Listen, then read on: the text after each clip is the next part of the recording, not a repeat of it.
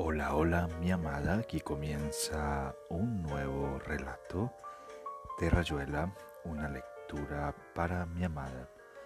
Recordándote que este nuevo episodio es realizado con todo el amor del mundo y dedicado a ti.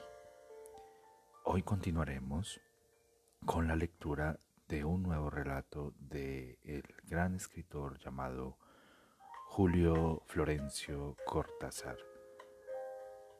Espero lo disfrutes. Te amo, te amo con todo mi ser y todo mi corazón. Continuamos con la lectura de el libro 62 Modelo para Armar de Julio Cortázar. Suponiendo que el que cuenta contará a su manera, es decir, que ya mucho estuviera tacientamente contado para, los de la zona, Tel que todo lo comprende sin palabras, Helen a quien nada le importa cuando te importa a ti, o que de unas hojas de papel, de un disco fonográfico, una cinta magnetofónica, un libro, un vientre de muñeca, salieran pedazos de algo que ya no sería lo que está esperando que empieces a contar.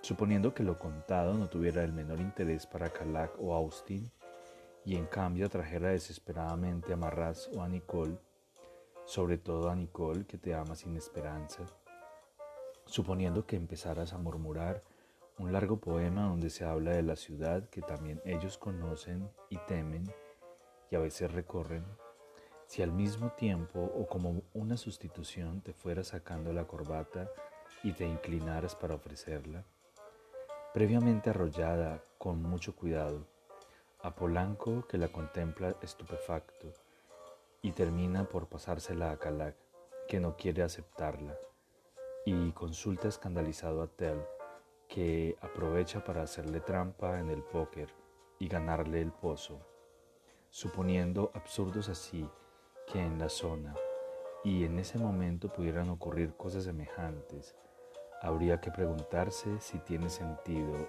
el que estén ahí esperando que empieces a contar, que en todo caso alguien empiece a contar.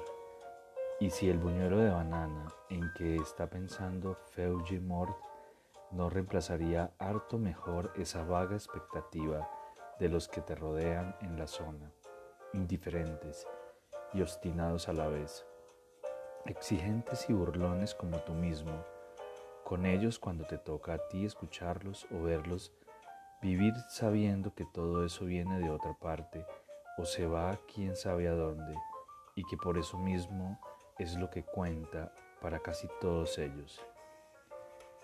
Y tú, Helen, ¿también mirarás así? Veré irse a Marraz, a Nicole, a Austin, despidiéndose apenas con un gesto que parecerá un encogimiento de hombros o hablando entre ellos, porque también ellos tendrán que contar.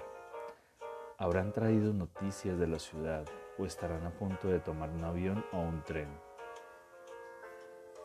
Veré a Tel, a Juan, porque puede ocurrir que también yo vea a Juan en ese momento en la zona. Veré a Feuille Mort, a Harold Haroldsson y veré a la condesa o a Frau Marta si estoy en la zona o en la ciudad los veré yéndose y mirándome. Pero tú, Helen, ¿te irás también con ellos o vendrás lentamente hacia mí con las uñas manchadas de desprecio?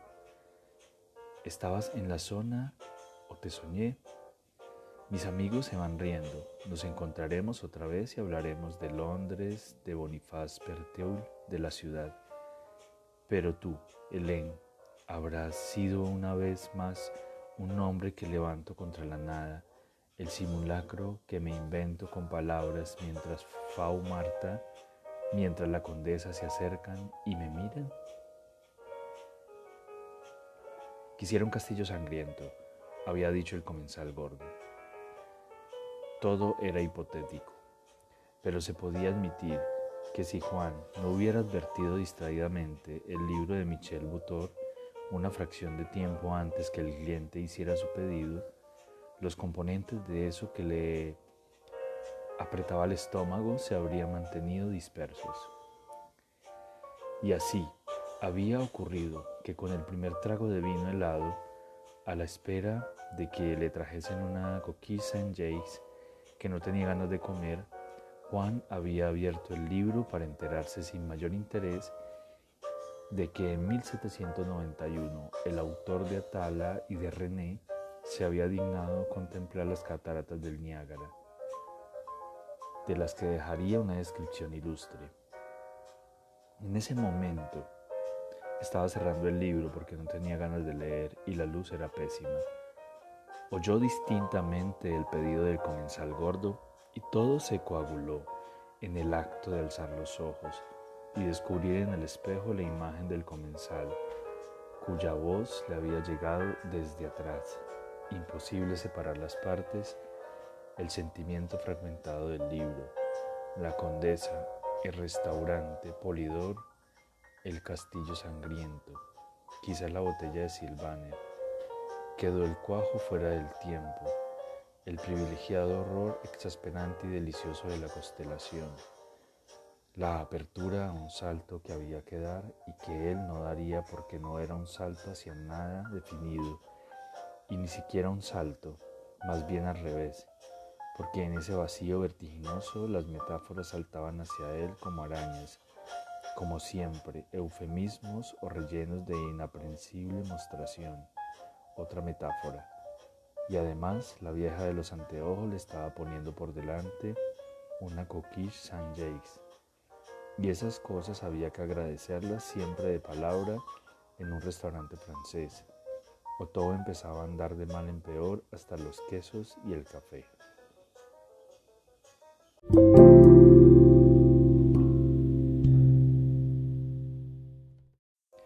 De la ciudad, que en adelante se mencionará sin mayúscula puesto que no hay razón para extrañarla en el sentido de darle un valor privilegiado por oposición a las ciudades que no eran habituales. Conviene hablar desde ahora porque todos nosotros estábamos de acuerdo en que cualquier lugar o cualquier cosa podían vincularse con la ciudad. Y así, a Juan no le parecía imposible que de alguna manera lo que acababa de, ocurrirse, de ocurrirle fuese materia de la ciudad, una de sus irrupciones o sus galerías de acceso, abriéndose esa noche en París, como hubiera podido abrirse en cualquiera de las ciudades a donde lo llevaba su profesión de intérprete.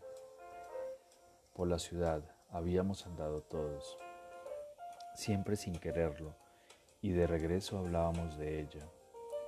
Comparábamos calles y playas a la hora del, del Cluny. La ciudad podía darse en París, podía dársele a Tel o a en una cervecería de Oslo. A alguno de nosotros le había ocurrido pasar de la ciudad a una cama en Barcelona. A menos que fuera lo contrario, la ciudad no se explicaba, era, había emergido alguna vez de las conversaciones en la zona, y aunque el primero en traer noticias de la ciudad había sido mi, mi paredro, Estar o no estar en la ciudad se volvió casi una rutina para todos nosotros, salvo para Feuji Morte.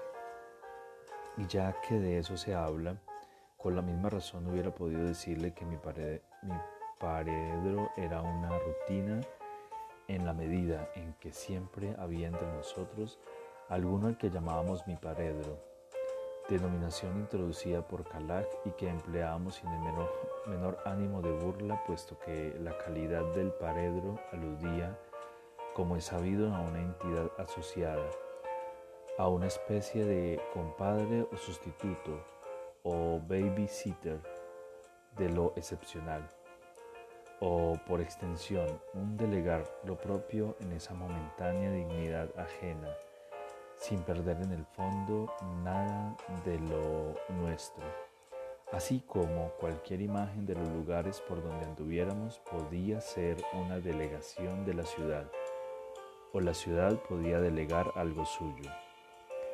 La plaza de los tranvías, los portales con las pescaderas, el canal del norte, en cualquiera de los lugares por donde andábamos y vivíamos en ese tiempo. No era demasiado difícil explicarse por qué había pedido una botella de Silvaner, aunque en el momento de decidirlo no hubiera estado pensando en la condesa, puesto que el restaurante Polidor le interponía el descubrimiento entre el lúgubre e irónico del espejo, llevándose su atención por otros lados. A Juan no se le escapaba que de alguna manera la condesa había estado presente en el acto aparentemente espontáneo de preferir el Silvaner helado o cualquier otro vino de los que enorgullecen al restaurante Polidor. Como en otros tiempos, habría estado presente a través del recelo y del temor, ejerciendo entre sus cómplices y hasta sus víctimas una fuerza que nacía acaso de la manera de sonreír, de inclinar la cabeza, o más probablemente del tono de la voz o el olor de la piel. En todo caso, una influencia insidiosa que no requería una presencia activa, que actuaba siempre como por debajo, y pedir sin reflexión previa una botella de Silvaner que contenía en sus primeras sílabas como en una charada las sílabas centrales de la palabra, donde latía a su vez el centro geográfico de un oscuro terror ancestral, no pasaba en definitiva de una mediocre asociación fonética. Ahora el vino estaba allí vivo y fragante, ese vino que se había objetivado al margen de lo otro, del coágulo en fuga, y Juan no podía dejar de sentirlo como una burla irónica mientras bebía su copa y la saboreaba en un plano irrisoriamente accesible, sabiendo que no era más que una adherencia sin valor a lo que verdaderamente hubiese querido apresar y que estaba ya tan lejos. Pero en cambio el pedido del comensal gordo tenía otro sentido. Exigía preguntarse si el hecho de haber mirado distraídamente el libro de Michel Butor un segundo antes que se escuchara la voz que pedía un castillo sangriento, había establecido una aceptable relación causal, o si en el caso de no haber abierto el libro y tropezado con el nombre del autor de Atala, el pedido del comensal gordo hubiera resonado en el silencio del restaurante Polidor para aglutinar los elementos aislados o sucesivos, en vez de mezclarse anodinamente a tantas otras voces y murmullos en la modorra distraída del hombre que bebía Silvaner, porque ahora Juan podía reconstruir el instante en que había escuchado el pedido y estaba seguro de que la voz del comensal gordo se había hecho oír exactamente en uno de esos huecos que se producen en todo murmullo colectivo y que la imaginación popular atribuye no sin una oscura inquietud a una intervención desacralizada y reducida a broma de buena sociedad. Pasa un ángel. Pero no siempre los ángeles se hacen perceptibles a todos los presentes. Y así ocurre que alguien dice su palabra, pide su castillo sangriento exactamente en mitad del hueco que el ángel ha abierto en el sonido y esa palabra quiere un halo y una resonancia casi insoportables que hay que ahogar de inmediato, con la posibilidad de que Juan había visto enseguida, la de que solo para él se hubiera abierto ese agujero en el sonido, puesto que a los comensales del restaurante Polidor poco podía interesarles que alguien pidiera un castillo sangriento en la medida en que para todos ellos no era más que un plato del menú. Si no hubiera ojeado un segundo antes el libro de Michel Butor, se habrían congelado las conversaciones, le hubiera llegado la voz del comensal gordo con esa recortada nitidez. Probablemente sí, incluso seguramente sí, porque la elección de la botella de Silvaner mostraba una persistencia por debajo de la distracción. La esquina de la Rue de Vaugirard seguía presente eh, en, la sala del restaurante Polidor. De nada valían el espejo con sus nuevas imágenes, la exploración del menú y la risa que, se quería lustrar frente a la guirnalda con las lucecitas. Allí estabas, Elena. Todo seguía siendo un pequeño clip con la imagen de un basilisco, una plaza con tranvías y la condesa que de alguna manera lo resumía todo. Y yo había vivido demasiadas agresiones de esos estallidos de una potencia que venía de mí mismo, contra mí mismo, como para no saber que si algunos eran meros relámpagos que cedían a la nada sin dejar más de una frustración, los déjà vu monótonos, las asociaciones significativas pero mordiéndose la cola. Otras veces, como eso que me acababa de ocurrir, algo se agitaba en un territorio entrañable. Me hería de lleno como un zarpazo irónico, que fuese al mismo tiempo el golpe de una puerta en plena cara. Todos mis actos en esa última media hora se situaban en una perspectiva que solo podía tener sentido desde lo que me había sucedido en el restaurante Polidor, anulando vertiginosamente libro vertiginosamente cualquier enlace causal ordinario. Y así el hecho de haber abierto el libro y mirado distraídamente el nombre del vizconde de Chateaubriand. Ese mero gesto que lleva a un lector crónico a echar una ojeada a cualquier página impresa que entre en su campo visual. Había como potenciado lo que inevitablemente había de seguir.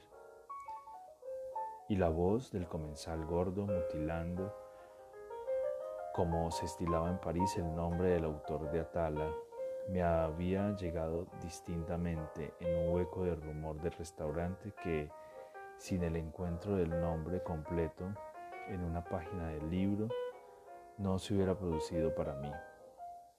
Había sido necesario que mirara vagamente una página del libro y que comprara el libro media hora antes sin saber bien por qué para que esa casi horrible nitidez del pedido del comensal gordo en el brusco silencio del restaurante. Polidor desencadenase el, el zarpazo con una fuerza infinitamente más arrasadora que cualquiera de las evidencias tangibles que me rodeaban en la sala. Pero a la vez, puesto que mi reflexión se situaba a nivel verbal, a palabra impresa y pedido de un plato, a Silvaner y Castillo Sangriento de nada valía conjeturar que la lectura del nombre del autor de Atala había podido ser el factor desencadenante, ya que ese nombre había necesitado a su vez, y viceversa, que el comensal gordo formulara su pedido, duplicando sin saberlo uno de los elementos que harían fraguar instantáneamente el todo. Sí, se dijo Juan terminando la coquille de San James. Pero a la vez tengo el derecho de pensar que si no hubiera abierto el libro un momento antes, la voz del comensal gordo se hubiera confundido con el murmullo de la sala. Ahora que el comensal gordo seguía hablando animadamente con su mujer, comentando fragmentos del alfabeto ruso de François, a Juan no le parecía por más atención que prestaba, que su voz dominara la de su mujer y la de los otros comensales. Sí había escuchado, sí había creído escuchar, sí le había sido dado escuchar, sí había tenido que escuchar. Que el comensal gordo quería un castillo sangriento. El agujero en el aire tenía que haberlo abierto, tenía que haberlo abierto el libro de Michel Butor pero él había comprado el libro antes de llegar a la esquina de la Rue Vaugirard y solo al llegar a la esquina había sentido la presencia de la condesa. Se había acordado de Frau Marta y de la casa del basilisco. Había reunido todo eso en la imagen de Elena. Si había comprado el libro sabiendo que lo compraba sin necesidad y sin ganas, y sin embargo, lo había comprado porque el libro iba a abrirle 20 minutos después un agujero en el aire por donde se descargaría el zarpazo. Toda posible ordenación de los elementos parecía impensable. Y eso, se dijo Juan bebiendo su tercera copa de Silvaner. Era en el fondo el resumen más aprovechable, por decirlo así, de eso que le había ocurrido. Lección de cosas, mostración de cómo una vez más el antes y el después se le destrozaban en las manos, dejándole una fina e inútil lluvia de polillas muertas.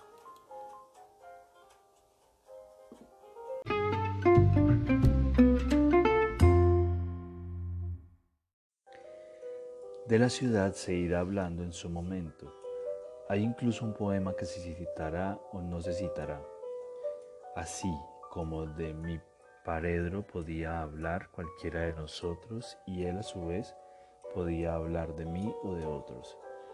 Ya se ha dicho que la atribución de la dignidad de paradero era de paredro era fluctuante y dependía de la decisión momentánea de cada cual sin que nadie pudiese saber con certeza cuándo era o no el paredro de los otros presentes o ausentes de la zona, en la zona, y si lo había sido y acababa de dejar de serlo. La condición de paredro parecía consistir sobre todo en que ciertas cosas que hacíamos o decíamos eran siempre dichas o hechas para mi paredro no tanto para evadir responsabilidades, sino más bien como si en el fondo mi paredro fuese una forma del pudor. Sé que lo era, sobre todo para Nicole o Calac o Marras. Pero además mi paredro valía como testimonio tácito de la ciudad, de la vigencia en nosotros de la ciudad, que habíamos aceptado a partir de la noche en que, por primera vez, se había hablado de ella y se habían conocido sus primeros accesos los hoteles con verandas tropicales, las calles cubiertas, la plaza de los tranvías. A nadie se le hubiera ocurrido pensar que Marratz o Polanco, Hotel o Juan habían hablado los primeros de la ciudad, porque eso era cosa de mi paredro. Y así atribuir cualquier designio o cualquier ejecución a mi paredro tenía siempre una faceta vuelta hacia la ciudad. Éramos profundamente serios cuando se trataba de mi paredro o de la ciudad, y nadie se hubiera negado a acatar la condición de paredro cuando alguno de nosotros se la imponía por el mero hecho de darle ese nombre. Desde luego, todavía hay que aclarar estas cosas.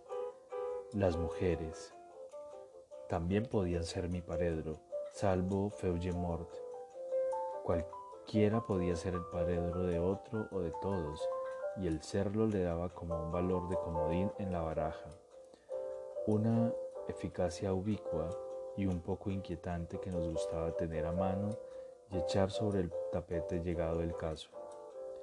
Incluso había, había veces en que sentíamos que mi paredro estaba como existiendo al margen de todos nosotros, que éramos nosotros y él como las ciudades donde vivíamos eran siempre las ciudades y la ciudad, a fuerza de cederle la palabra, de aludirlo en nuestras cartas y nuestros encuentros, de mezclarlo en nuestras vidas, llegábamos a orar como si Él,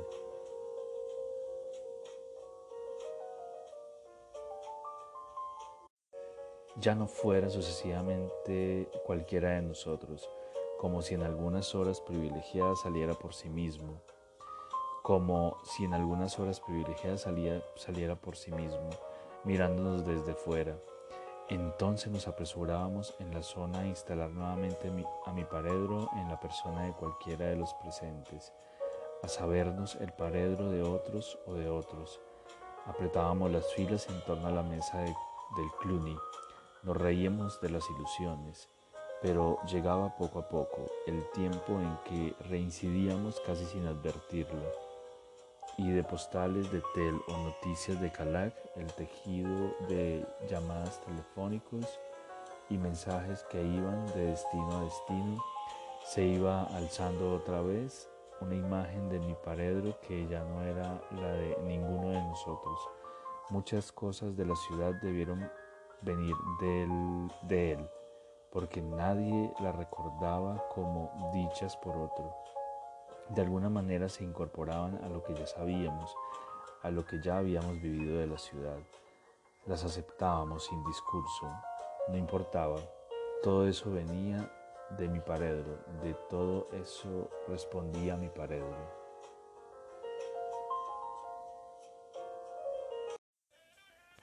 Y aquí termina Rayuela, una lectura para mi amada. En el próximo episodio continuaremos con la lectura de este interesante relato. Te amo, te amo con todo mi ser y todo mi corazón. Te amo